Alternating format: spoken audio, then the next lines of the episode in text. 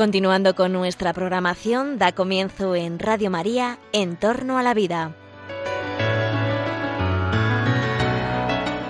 Un espacio dirigido por Jesús San Román. Buenas tardes, queridos oyentes de Radio María. Esto es En torno a la vida. En la parrilla de Radio María, de la Radio de la Virgen, cada 14 días, tu programa sobre la bioética. El programa en el que analizamos los avances de la ciencia, de la técnica, los avances en las políticas de salud, los avances o retrocesos en las legislaciones y todo lo que tiene que ver con el valor de la vida humana. Aquí, ahora, rodeado de, estos, de expertos, te saluda José Carlos Avellán en tu programa para reflexionar sobre los temas que te importan, porque vamos a hablar de la vida, de la vida humana. Y el propósito del programa de hoy es analizar un documento que ha surgido con con mucha fuerza y con mucha importancia en el marco del debate sobre la regulación de la eutanasia. Fíjate que hace 15 días ahora, el 30 de septiembre, el Comité de Bioética de España se pronunciaba, sacaba a la luz un documento en el que hacía propuestas para la reflexión y la deliberación. Tenemos una legislación infieri, en ciernes, elaborándose en el Parlamento sobre la eutanasia, para autorizar la eutanasia en la ley y también para autorizar el auxilio médico, el auxilio técnico médico al suicidio. Y así, el Comité de Bioética de España, que es el órgano consultivo por excelencia del Gobierno en materia de bioética, ha querido participar en este debate, ha querido comprometerse con este debate ha querido, eh, pues un debate que en parte había sido sustraída a la sociedad civil, un debate en el que se había escuchado, en mi opinión, muy poco a la clase médica, y un debate en el que ellos, los miembros de este alto comité consultivo, estos grandes expertos de diversas áreas de las ciencias, se están pronunciando, están hablando en el ejercicio de una función que tienen marcada por la ley. ¿eh? Todas las cuestiones bioéticamente relevantes deben ser analizadas o deberían ser consideradas por este comité. Y el Congreso, como digo, está en plena tramitación de una ley y entonces el Comité de Bioética de España, ya en el mes de marzo, se comprometió a participar en esa reflexión, en esa deliberación que consideran necesaria, que con las urgencias de los pronunciamientos y protocolos alrededor del COVID-19, se estaba dejando de lado una deliberación, insisto, necesaria, y así también lo ha entendido el Comité de Bioética de España, sobre la ley de eutanasia. Viene la ley de eutanasia y el Comité de Bioética de España está diciendo, concluyendo, que existen, leo textual, sólidas razones sanitarias, éticas, legales, económicas y sociales para rechazar la transformación del asidio en un derecho subjetivo y en una prestación pública. Fijaos qué importante lo que está diciendo este grupo de expertos le está diciendo al legislador. Miren, el deseo de una persona de que un tercero o el propio Estado acabe con su vida, directa o indirectamente, en aquellos casos de gran sufrimiento físico y psíquico, deben ser siempre mirado con compasión y atendido con una actuación compasiva eficaz que conduzca a evitar los dolores y procurar una muerte en paz. Sin embargo, sin embargo, tal compasión no consideramos que legitime ética y legalmente una solicitud, una solicitud que ni encuentra respaldo en una verdadera autonomía, atendido el contexto actual de los cuidados paliativos y sociosanitarios, ni además queda limitada en sus efectos al propio espacio privado del individuo. Legalizar la eutanasia y el auxilio al suicidio, según este Comité de Bioética de España, supone iniciar un camino de desvalor, de desvalorización de la protección de la vida humana, cuyas fronteras son harto difíciles de prever, como la experiencia de nuestro entorno nos muestra. Pues sí, he estado leyendo literalmente algunas frases de este amplio informe eh, que aborda los aspectos éticos, los aspectos sociales, sociosanitarios, económicos y jurídicos de esta pretensión de elevar a derecho la eutanasia y el suicidio asistido.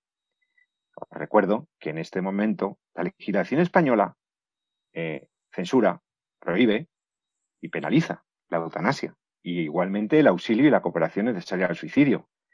Pero estamos hablando de un momento en el que aparece replantearse esta legislación, en la que el legislador nacional pretende que esa pretensión de la autonomía de la persona sea recogida por la ley sin apenas límites, creando ese llamado contexto eutanásico como marco sociosanitario para que un médico pueda acabar con la vida de su paciente o pueda ayudarle a matarse. Bueno, el Comité de Bioética de España no se ha centrado solo en el acto eutanásico. Vamos a hablar sobre todo lo que dicen, porque hablan sobre la universalización de los cuidados paliativos, sobre mejorar las medidas de protección a la salud, sobre la protección a los mayores, sobre el problema de la sociedad envejecida. Bueno, bueno, bueno, es un documento muy interesante y como no sé si tú, que me estás escuchando, podrás leerte un documento de 74 páginas, pues aquí, en Entorno a la Vida, tienes a cuatro expertos y yo mismo para analizar esta problemática.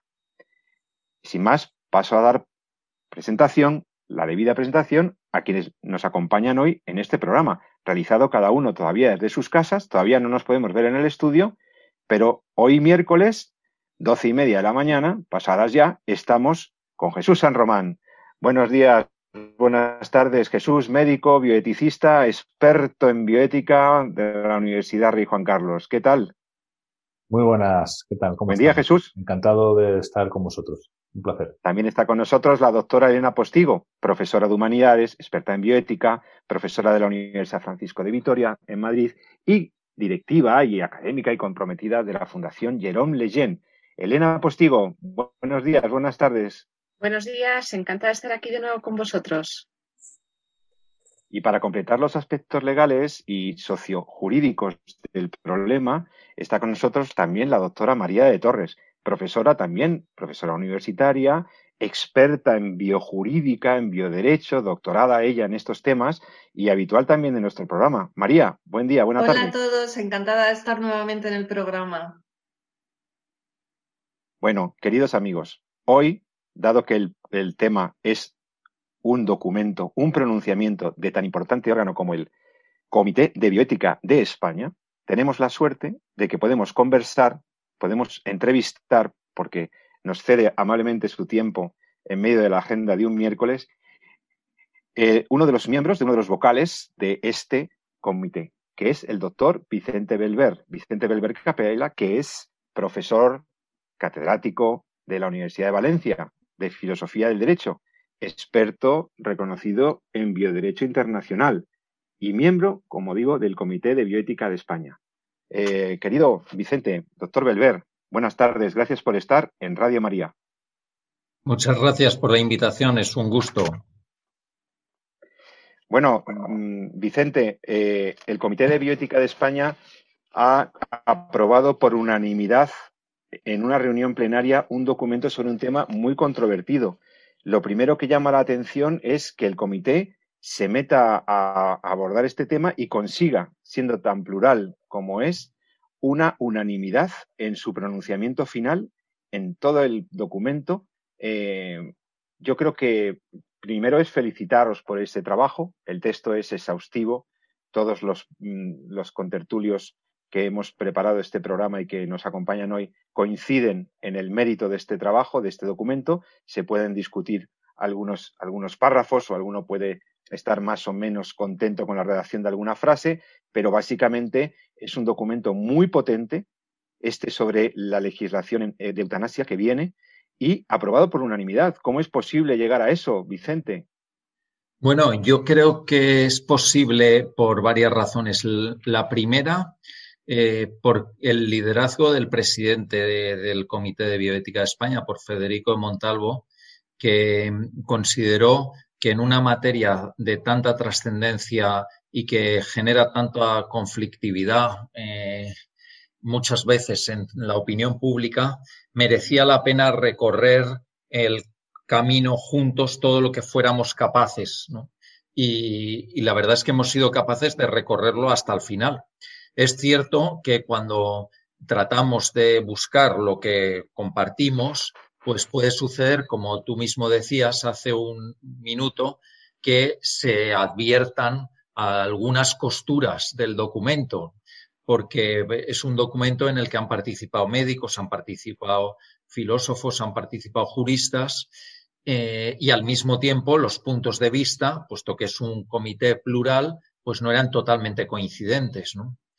Pero a la vez entendíamos que nuestro objetivo era proponer elementos para la reflexión y la deliberación y eso no se podía hacer de una manera tan satisfactoria si no se conseguía un amplio consenso en el seno del comité. Por otro lado, entendíamos que en estos tiempos en los que parece que todos nos lamentemos de la imposibilidad que tienen nuestros representantes políticos de alcanzar acuerdos en temas muy importantes para, para, la, para la salud misma de nuestra sociedad, pues nosotros teníamos que intentar ser ejemplares en esta cuestión. Eh, he de decir que el primer informe eh, en el que yo participé siendo miembro del Comité de Bioética de España fue el que hicimos sobre el aborto cuando se eh, pretendió reformar la, regulación actual del aborto. Y en aquel entonces esa pluralidad de posiciones que había en el comité eh, acabó en un documento aprobado con mayoría, pero con votos particulares y votos concurrentes. Eh, bueno, yo creo que desde entonces acá hemos aprendido y al mismo tiempo, sobre todo, hemos descubierto que la eutanasia es una cuestión tan sensible, tan importante para las personas que están viviendo hoy y para el futuro, para la constitución de la futura sociedad, que era decisivo que no tratáramos de encontrar acuerdos y eso es lo que hemos eh, al final conseguido. Pues felicidades, profesor Belver. Y ahora, antes de darle la, palabra a mis compañeros que tienen muchas ganas de hacerte comentarios y preguntas sobre, sobre este texto del Comité de Bioética de España sobre la eutanasia, yo te quiero eh, preguntar así, lo primero que te viene a la cabeza o la síntesis final que tú haces de este, de este texto, ¿cuáles serían las dos grandes ideas o los dos grandes mensajes que está lanzando el Comité de Bioética de España al legislador? El primero, que detenga una proposición de ley que pretende eh, convertir la eutanasia en un derecho y en una prestación sanitaria. Mm, lo que supone, pues, eh, pues contra los derechos humanos, porque no es un derecho, como a mí me gusta decir, es un fracaso social. Y por otro lado, eh, supone ir contra las profesiones sanitarias, porque las profesiones sanitarias tienen como esencia cuidar de la vida y cuidar de la vida vulnerable. Y de pronto, dentro de la entraña misma de las profesiones sanitarias, vamos a incorporar eh, el homicidio consentido en el ámbito eh, institucional. Entonces, nos parecen dos aberraciones, tanto desde el punto de vista jurídico como desde el punto de vista médico. Por otro lado, entendemos que eh, la mayor parte, la inmensa mayoría de las personas lo que buscan no es tener la posibilidad de acabar con sus vidas con el auxilio del personal sanitario cuando así lo deseen. Eh, lo que la inmensa mayoría de las personas buscan es una muerte en paz, una muerte sin dolor, una muerte eh, en la que no se pierda el sentido eh, de la vida hasta el último momento.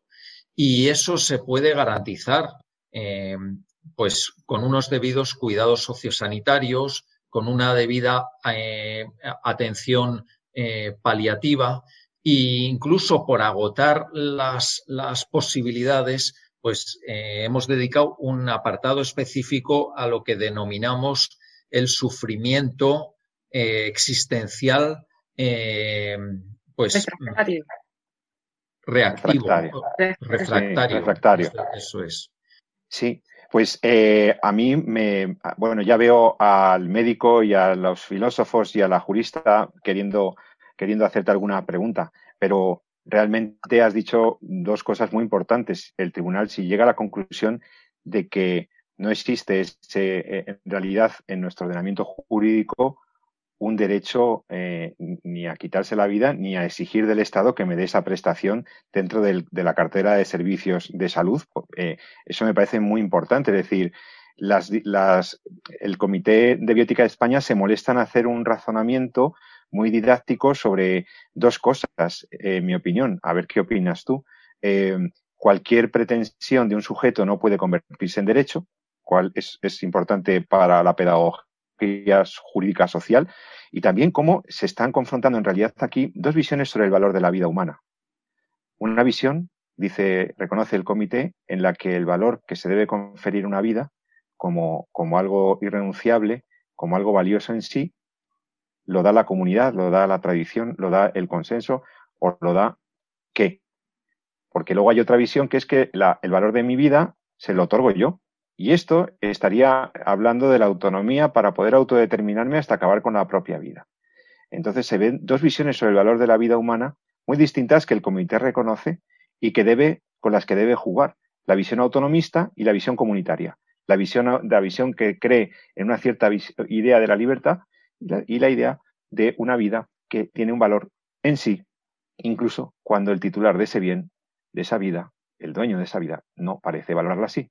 ¿Estás de acuerdo que estas dos, estas dos ideas, cuando, o sea, por qué un, un, una pretensión subjetiva no puede convertirse automáticamente en un derecho? ¿Qué, hay que, qué, hay que, qué tiene que jugar ahí? Mm.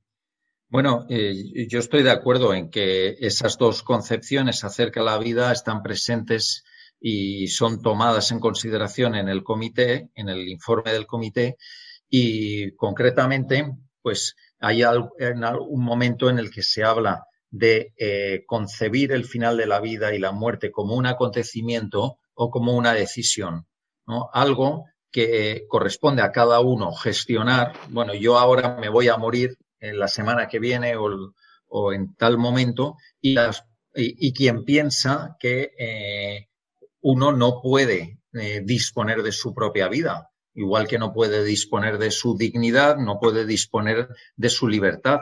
Esto ya lo decía Kant aplicado no solo a la dignidad y a la libertad, sino también a la propia vida. Pero bueno, eh, se podría pensar que esas dos visiones, la de la muerte como acontecimiento y la muerte como decisión, son como dos concepciones acerca de la vida buena. Para unos, lo bueno es poder decidir en qué momento me doy muerte. Eh, para otros es eh, dejar que mi vida transcurra hasta el final, dando sentido hasta el final a mi vida.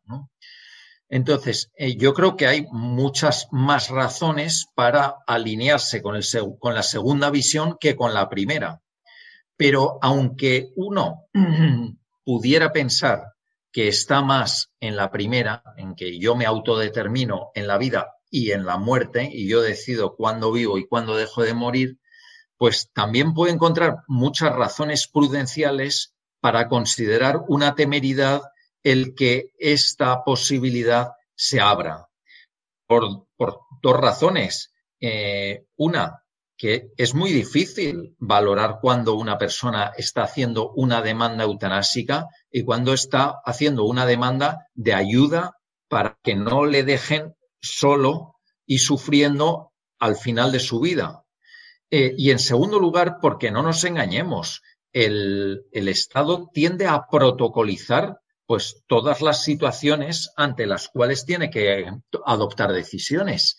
Y si se protocoliza la, demanda eutanásica, el riesgo de que esas demandas no siempre correspondan a demandas completamente eh, autónomas es muy grande.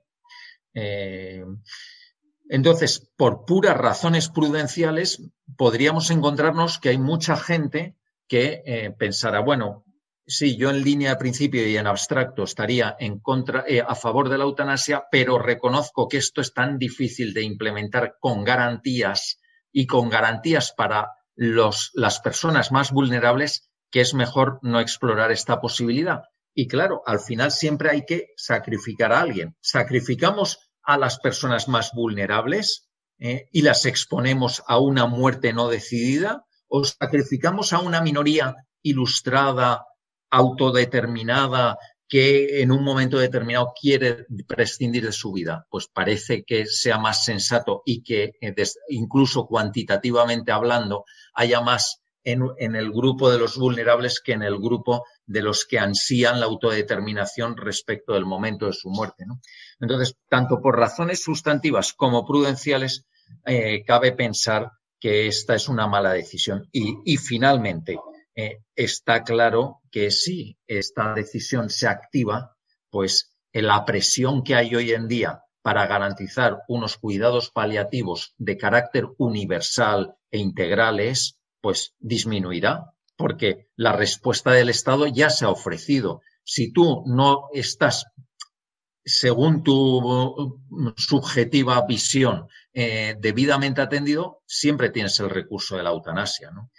Mientras que hasta ahora es, si tú no estás debidamente atendido, el Estado debe dar un paso adelante y garantizar que esas prestaciones de atención al final de tu vida se te procuren. Quiere hablar, eh, quieren hablar mis compañeros. Estamos eh, entrevistando al doctor Vicente Belver, miembro del Comité de Bioética de España, a propósito de la ley que se está elaborando en el Parlamento sobre la eutanasia y el suicidio médicamente asistido.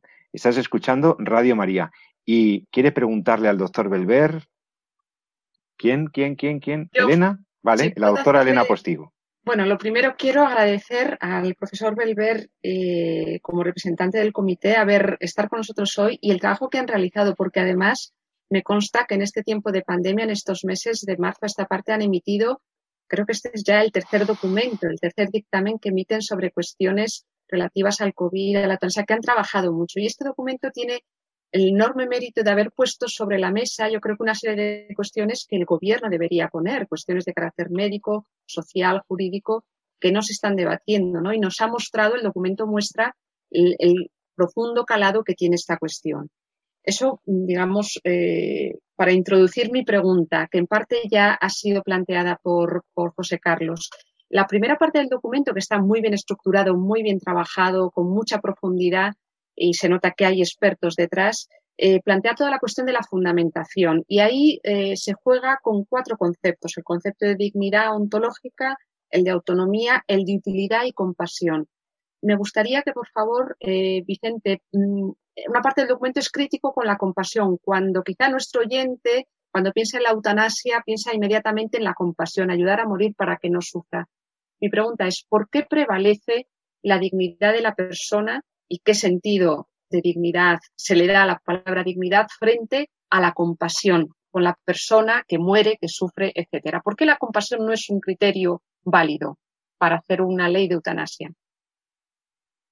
Bueno, dicho de una manera muy resumida y quizá incluso, pues, eh, vamos, eh, disminuyendo el valor de la argumentación que contiene el informe, pues yo diría que cuando eh, eh, practicamos la eutanasia, pues eh, estamos acabando con la vida de un ser humano. Entonces, no podemos ser muy compasivos con alguien si lo que hacemos es acabar con su vida.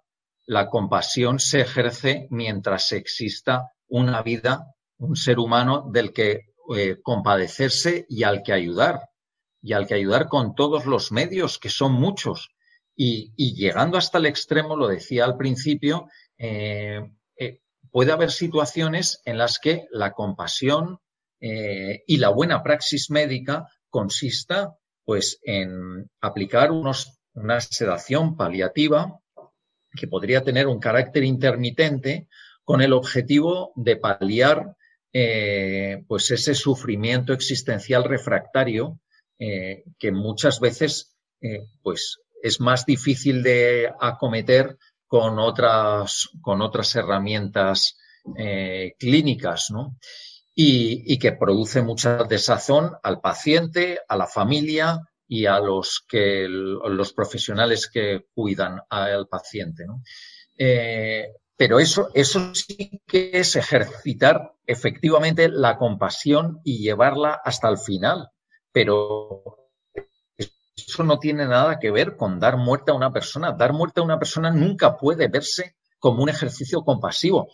Sí que es cierto que desde el Código Penal eh, se tiene en consideración la compasión y precisamente eh, el auxilio al suicidio eh, motivado por la compasión de alguien a quien se le pide insistentemente que acabe con la vida del solicitante, pues supone una rebaja muy importante de la pena.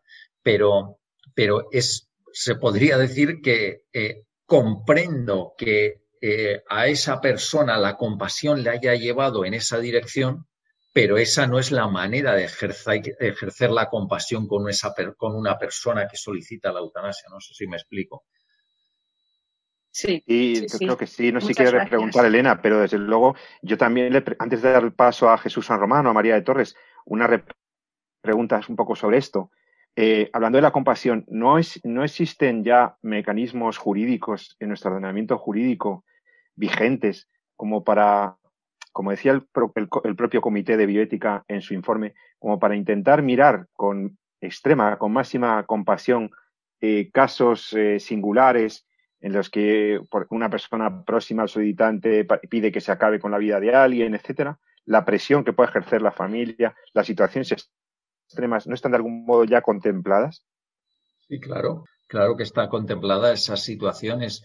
Eh, y nosotros en el, informe, pues nos referimos al Comité Austriaco de Bioética, que a, su vez se hace eco de una iniciativa que se ha emprendido en el Reino Unido eh, que permite que eh, las personas que hayan podido auxiliar en el suicidio a otras que lo han solicitado insistentemente y lo han hecho por compasión hacia ellas, puedan quedar exentas ya no solo de una sanción penal, sino también de lo que se suele llamar la pena de banquillo. Pero esta posibilidad, aunque la mencionamos y aunque, eh, pues bueno, eh, decimos que debe ser observada, pues por un lado nos produce una enorme inquietud porque porque, porque, vamos, siembra de inseguridad jurídica pues algo tan importante como es la protección de la vida humana. Entonces, nos parece que lo que tenemos ahora mismo en España es mucho más garantista que estos experimentos que, por otro lado, tampoco tenemos a fecha de hoy em, eh, conocimiento de los resultados que están arrojando, es decir, si está funcionando o no está funcionando, si está incrementando el número de este tipo de auxilios al suicidio o no, en fin.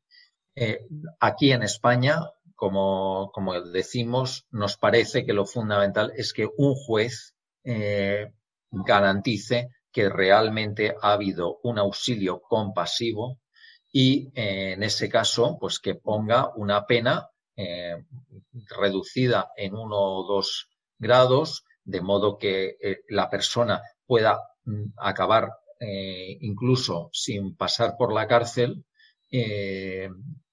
y, ya está. Entonces, pensamos que el, el, Código Penal español en ese sentido es distinto de, y, y, precisamente por ello genera menos tensiones de lo que nos encontramos en otros códigos penales como el italiano, donde este, esta misma acción recibe una sanción mucho más grave, eh, que, que, que, puede generar el escándalo de un sector de la opinión pública. Entonces, nosotros pensamos que tal como está ahora mismo en, España, ni se incrementa eh, el riesgo de que pueda haber auxilios al suicidio, por muy compasivos que sean, ni eh, se genera una inseguridad jurídica respecto de la protección de la vida humana, eh, y por tanto, pues nos parece que esa es un marco regulador adecuado que unido a toda una serie de políticas para atender al final de la vida, pues deberían crear unas condiciones idóneas para que todas las personas en España pudiésemos tener la tranquilidad de que vamos a tener una muerte en paz y sin dolor. Eh, doctor eh, María de Torres. Sí, bueno, lo primero también quería agradecer el, el, esfuerzo que se ha hecho en la publicación de este documento, sobre todo en un momento en que la sociedad está tan sensible ¿no? al sufrimiento, sobre todo de las personas mayores, ¿no? Y viendo pues eh, quizá pues la incertidumbre sobre el trato que han recibido las personas en los hospitales, ¿no? Por, por, eso creo que este documento ha salido en un momento de sensibilidad social muy grande y que creo que puede pues esclarecer muchos aspectos, ¿no? Yo mm, quería pues ensalzar un poco todo lo que se comenta en el documento sobre los cuidados paliativos, ¿no? que creo que esa universalización a la que hacen referencia y esa remisión constante a que hay que profundizar en, en ellos, pues me parece que es eh, algo que la sociedad pues, pues debe de conocer más a fondo. Y yo quería preguntarle, aunque en el documento he visto que hacen algunas referencias, ¿qué medidas se están tomando o, o creen que son más necesarias para fomentar y promover los cuidados paliativos no solamente en la de los hospitales, sino también en los centros formativos y en los profesionales, ¿no? Que los llevan a cabo, porque teniendo en cuenta que las universidades españolas son muy poquitas las que tienen eh, las asignaturas de cuidados paliativos como una asignatura obligatoria o troncal, ¿no? Em, ¿Qué esfuerzos o qué propuestas se pueden hacer al, al Estado para eh, que fomentar este trato, ¿no? Este, esta atención al paciente? Y luego, por último, pues creo que efectivamente todo esto hay que verlo con mucha prudencia porque lo, lo que diga un comité de ética de este nivel eh, crea una conciencia eh, legal también, ¿no? La gente confunde lo, lo, ético con lo legal.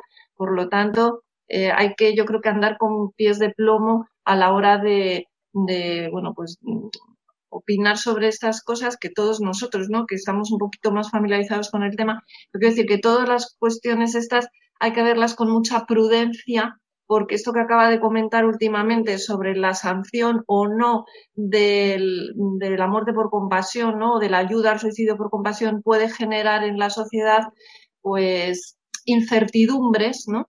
Eh, a la hora de, poder ayudar compasivamente ¿no? a un familiar que, está sufriendo. Por eso creo que la, toda la prudencia que, aquí, todas las aclaraciones que en un futuro se puedan ir dando sobre esto, me parecerían pues muy, muy oportunas, la verdad. Muchas gracias, ¿eh? muchas gracias por, por estar en el programa y atendernos a, nuestras preguntas.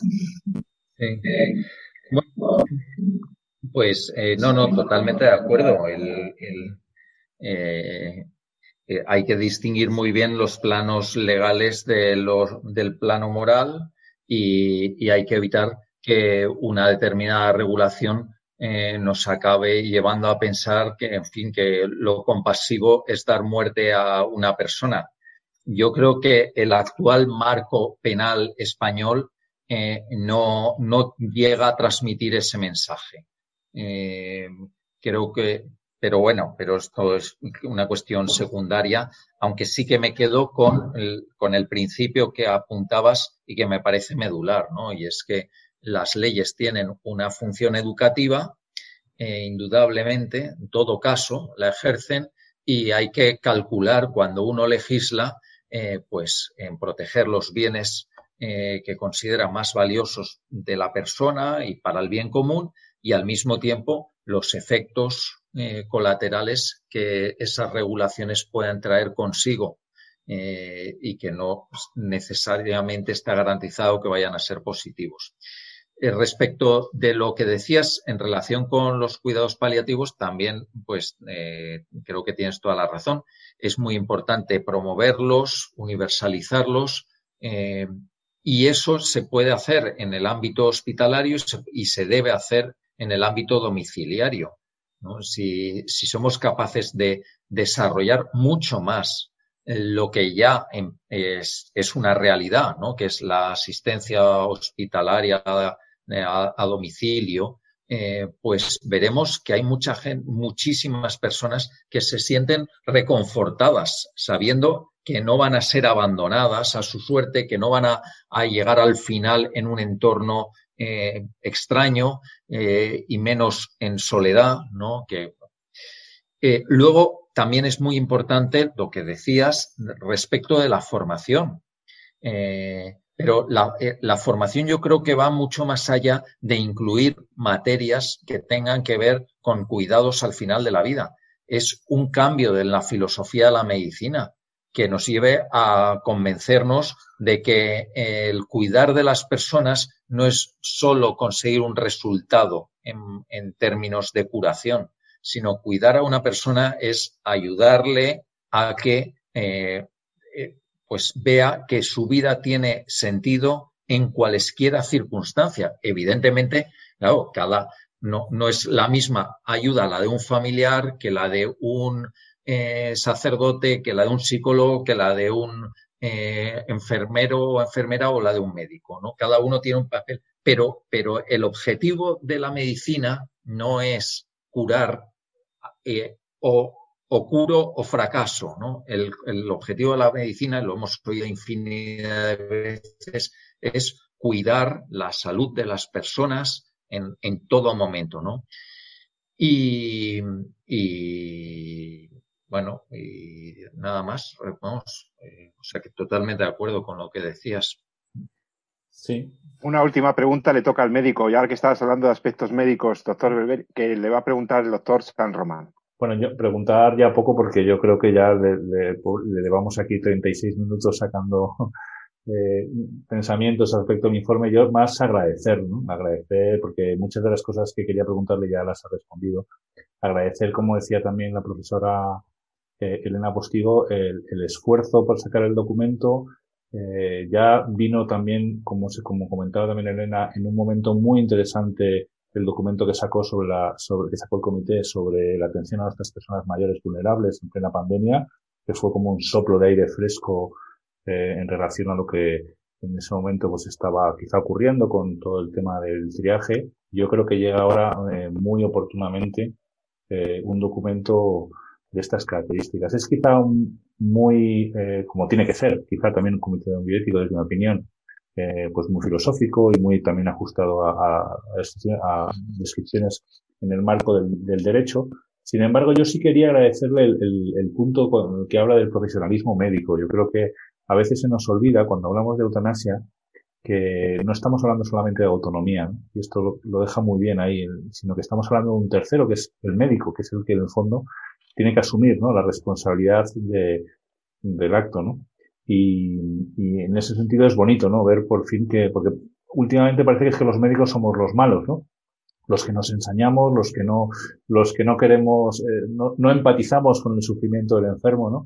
Y precisamente lo que estamos defendiendo es todo lo que ha venido a decir, al final, en relación a los cuidados paliativos y en relación a, a ese respeto a la vida y ese ayudar al paciente, a nuestro paciente a vivir hasta que muera, ¿no? Que es como se definían inicialmente los cuidados paliativos, ¿no? Por lo cual yo creo que es un, la verdad es que sí, lo, lo he leído un poco ese punto 6 con, con, con, gusto. La Asociación Médica Mundial, como bien pone el informe, se ha reafirmado, ha renovado precisamente lo que dice en el 2017, que colocan en su informe, lo ha renovado precisamente en el 2019, eh, entendiendo que la eutanasia no es un acto médico y por tanto queda al margen de cualquier eh, exigencia ¿no? que se le puede decir al pedir al sistema sanitario, a los profesionales sanitarios, y, y ha sido bonito, bonito leerlo. ¿no? Y en relación a los cuidados paliativos, que como médico, en el fondo, a veces eh, parece que, que, que, que tanto la, hay quien trata de compatibilizar, ¿no? Que pueden coexistir eutanasia y cuidados paliativos, ¿no? Yo creo que son dos caras totalmente contrapuestas, ¿no? Muchas veces hay artículos precisamente en el, en, en, revistas como la, el Journal, en el JAMA, ¿no? El Journal of American Medical Association, donde especifica precisamente cómo la demanda de eutanasia crece a medida que disminuyen los cuidados paliativos, ¿no? Y como a medida que los cuidados paliativos van siendo más, más potentes y los médicos estamos siendo mejor formados, ¿no? En cuidados paliativos, precisamente la demanda de eutanasia baja, ¿no? Así que, que nada, básicamente agradecerles el, el esfuerzo, coincido en lo que dice el comité, yo no sé si de esto han deliberado mucho y quizá podría, eh, por preguntar algo, quizá podría profundizar un poquito más en el tema de que la objeción de conciencia no es la salida para el profesional médico, decir, hay que regular la eutanasia y el que no quiera que se que haga una objeción de conciencia. Eh, esto hemos visto que, que, no es la no es la justificación, no es la salida para el profesional médico. Evidentemente, si llega a regularse la eutanasia, pues habrá que acogerse, ¿no? A la objeción de conciencia, ¿no? Pero no es como en plan de, bueno, este que a veces nos dice no vive y deja vivir, si tú no quieres, pues objeta, ¿no? Sino que en el fondo estamos hablando de un acto que es intrínsecamente perverso y que va contra lo que es la, la praxis, ¿no? La buena praxis médica, ¿no? Doctor Belver, pues muchísimas gracias. ¿Alguna última palabra antes de, despedirle? Yo, diría que en relación con, bueno, vamos a, eh, con lo que venía comentando Jesús, que el, eh, yo creo que se puede establecer una cierta analogía entre lo que ha sucedido en la primera oleada de la COVID y lo que puede suceder a nivel macro con eh, la legalización de la eutanasia. ¿Qué vimos con, el COVID? Que las personas tuvieron que ser atendidas en situación de aislamiento, tanto en las residencias, donde eh, pues los mayores estaban confinados en sus habitaciones y no los podía visitar nadie, como en los hospitales. Y hemos visto que en el momento en que la persona, vamos, es algo que está contrastado de, vamos, desde que existe el ser humano, pero en fin, lo hemos vuelto a ver, ¿no? Que cuando al ser humano se le deja en soledad, más que en soledad, se le abandona, ¿no? A su suerte, pues entonces eh, pierde por completo las ganas de vivir, física o psicológicamente o ambas, ¿no? Y entonces mucha gente ha muerto mm, por el COVID o por, o por el abandono en el que se ha encontrado, eh, porque nadie podía ir a visitarle. ¿no?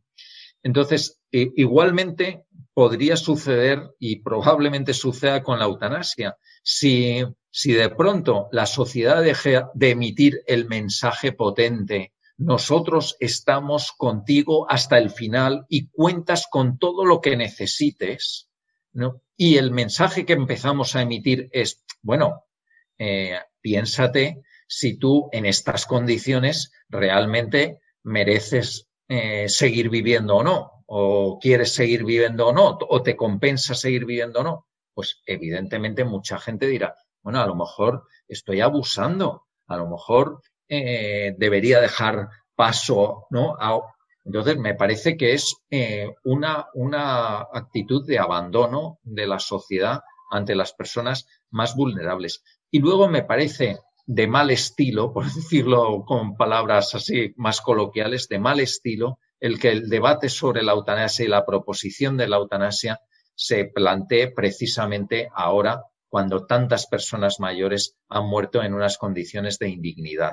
¿no? Yo, como mínimo, diría, vamos a, a, tomarnos el debate ciudadano en serio, vamos a generar elementos de información ¿no? y de reflexión, entre otros, este informe del comité. Y por otro lado, vamos a esperar, si hay mucha voluntad de regular esta materia, a, una coyuntura, en fin, en la que no resulte tan, tan obsceno el, legislar ¿no? Eh, contra aquellos que eh, han sufrido cuando lo que deberían es haber sido mejor atendidos, ¿no?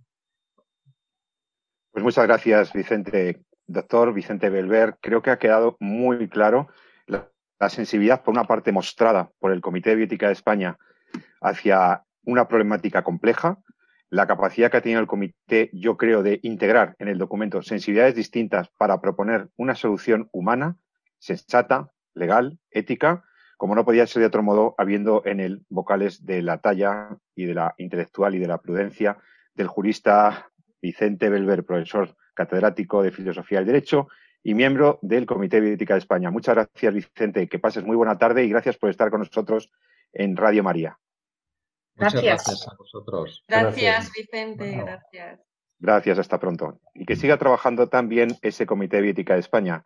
Y nosotros, pues, vamos a seguir, pues, comentando un poco lo que ha dado de sí esta entrevista, porque, bueno, hemos, el, profesor Belver ha ilustrado muchísimos elementos verdaderamente importantes.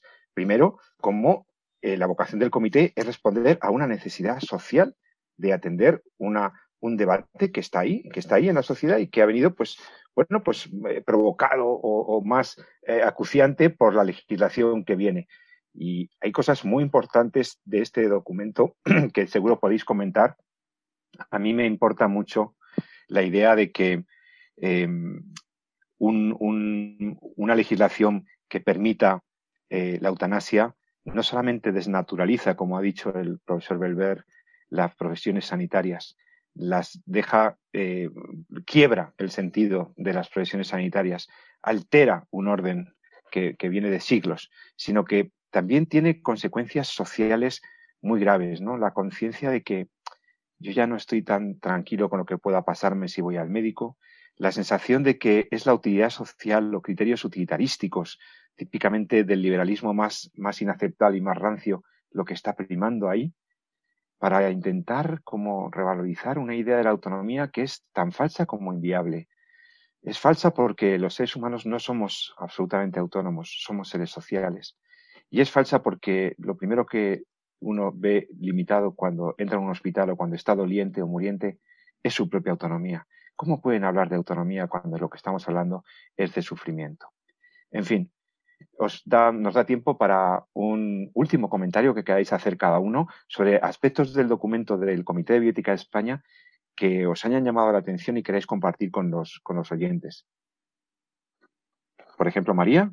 María de Torres. A, mí me llama eh, mucho la atención que también en, varias de las páginas del documento se habla mucho de solidaridad, de responsabilidad, de racionalidad, de no abandono, por lo que es a lo que tenemos que tender, ¿no? La solidaridad precisamente está basada en la dignidad de las personas. Nosotros no somos seres individuales, como tú muy bien acabas de decir, ¿no? Somos seres sociales, nos necesitamos y una persona que yo creo que está en una situación mm, tan, tan vulnerable como puede ser una situación ya del final de su vida, con mucho sufrimiento y dolor, lo que necesita es verse querido, sentirse querido, sentirse amado y, saber que aún así en esa situación es capaz de que otros también le quieran y le amen. Yo creo que eso, a fin de cuentas, es eh, a lo que el ser humano tiende, ¿no? A la felicidad que da ese sentirse querido y poder amar.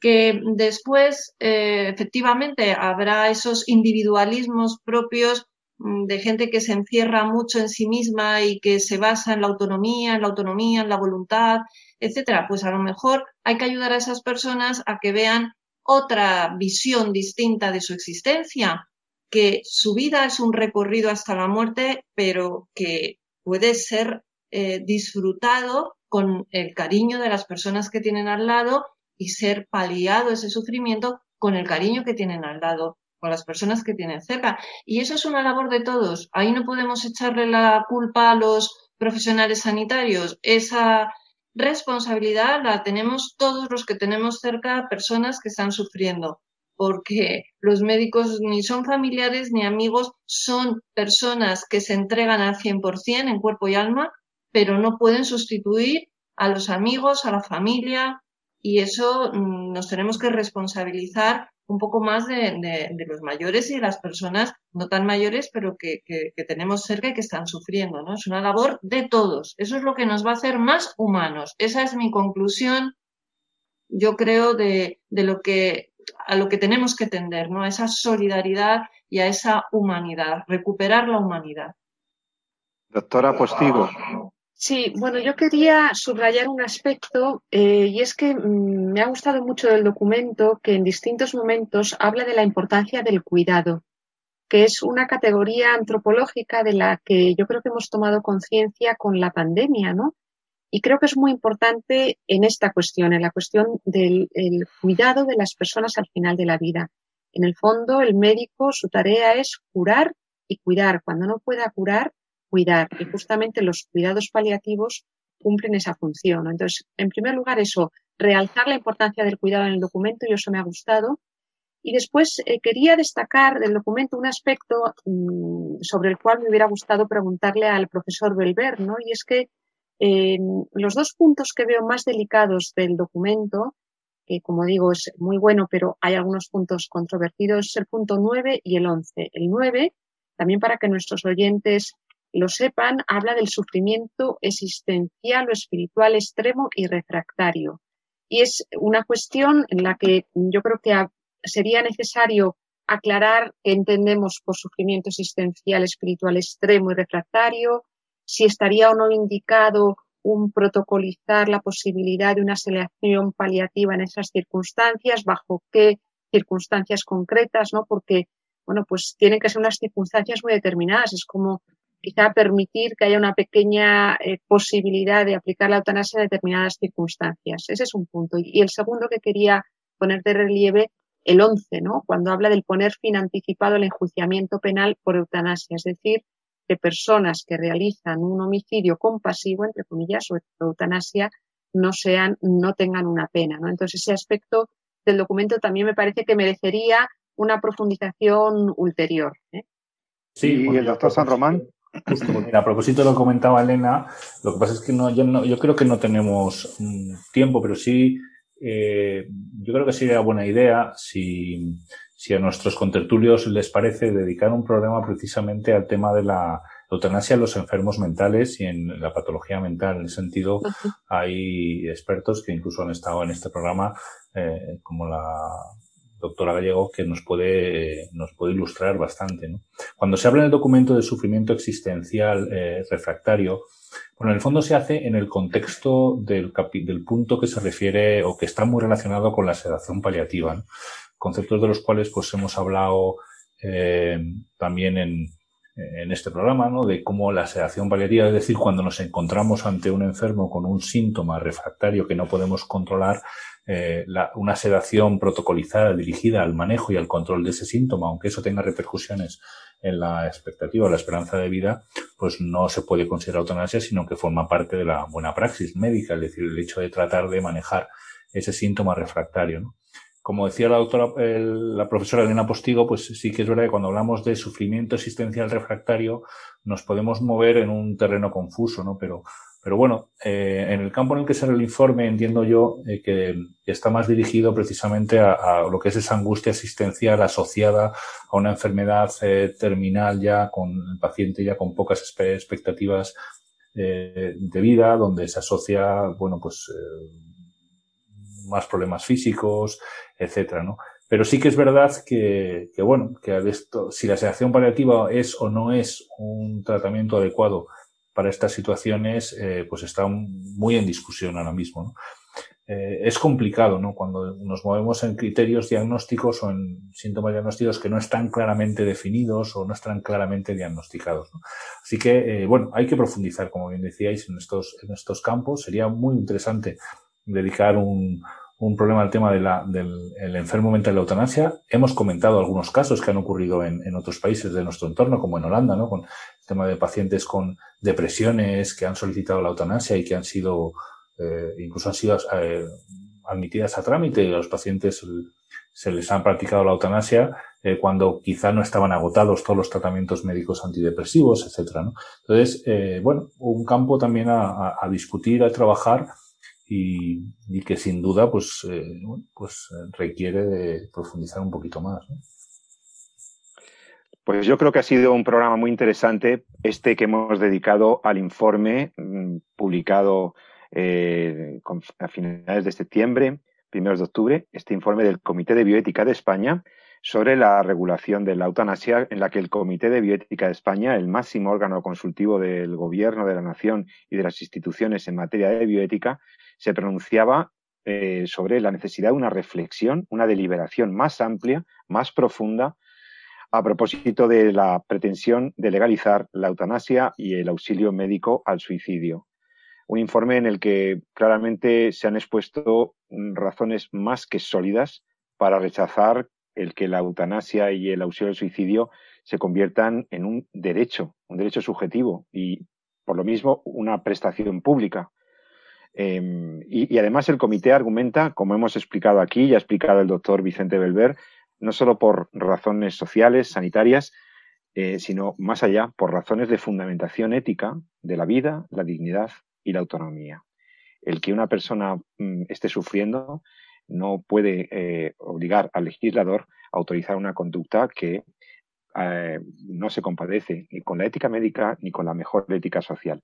Hay que procurar evitar los dolores, procurar una muerte en paz y, como dice el comité, respaldar ¿eh? en el contexto actual de cuidados paliativos de, medios necesarios y posibles para, hacer frente al dolor y al sufrimiento, pues eh, atender a las personas hasta el final.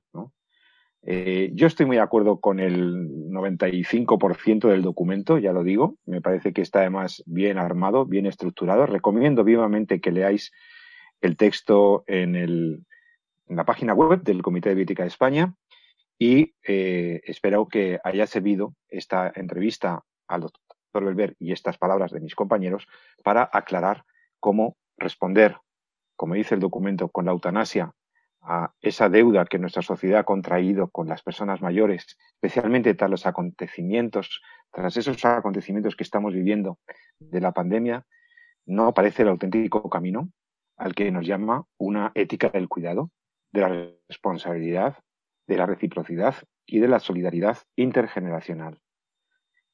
La eutanasia y el auxilio al suicidio es un retroceso social, moral y legal. Y yo, esto ya es mío, no es del comité pero estoy de acuerdo con los fundamentos que se explican ahí. Así que, bueno, pues si te interesó el, programa, si quieres hacernos más preguntas, si deseas que aprofundicemos en algún otro aspecto, escríbenos un correo a la dirección de email de este programa, en torno a la vida arroba radiomaria.es, en torno a la vida arroba radiomaria.es. Me dice el director del programa que se nos ha acabado el tiempo. Así que bueno, pues si estamos así, ya que se nos acaba el tiempo, dentro de 14 días volveremos a estar con vosotros. Me despido de mis contertulios, profesor Jesús San Román, médico, bioticista, profesor universitario. Hasta otro día, hasta dentro de un par de semanas.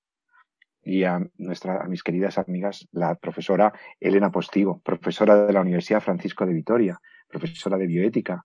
Eh, gracias por estar otra vez con nosotros. Gracias, ha sido un placer. Gracias y a María de Torres, que siempre está ahí, dando el análisis sociojurídico de los problemas, social, sensible, cercana.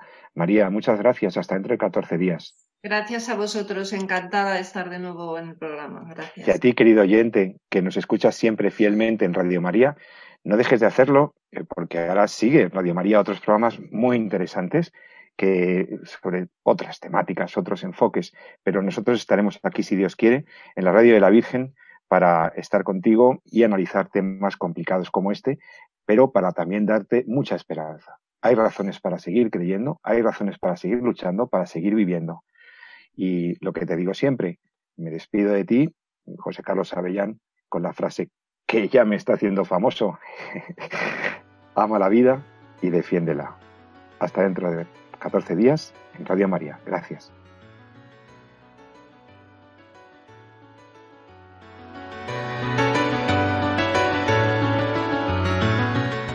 Finaliza así en Radio María, En torno a la vida.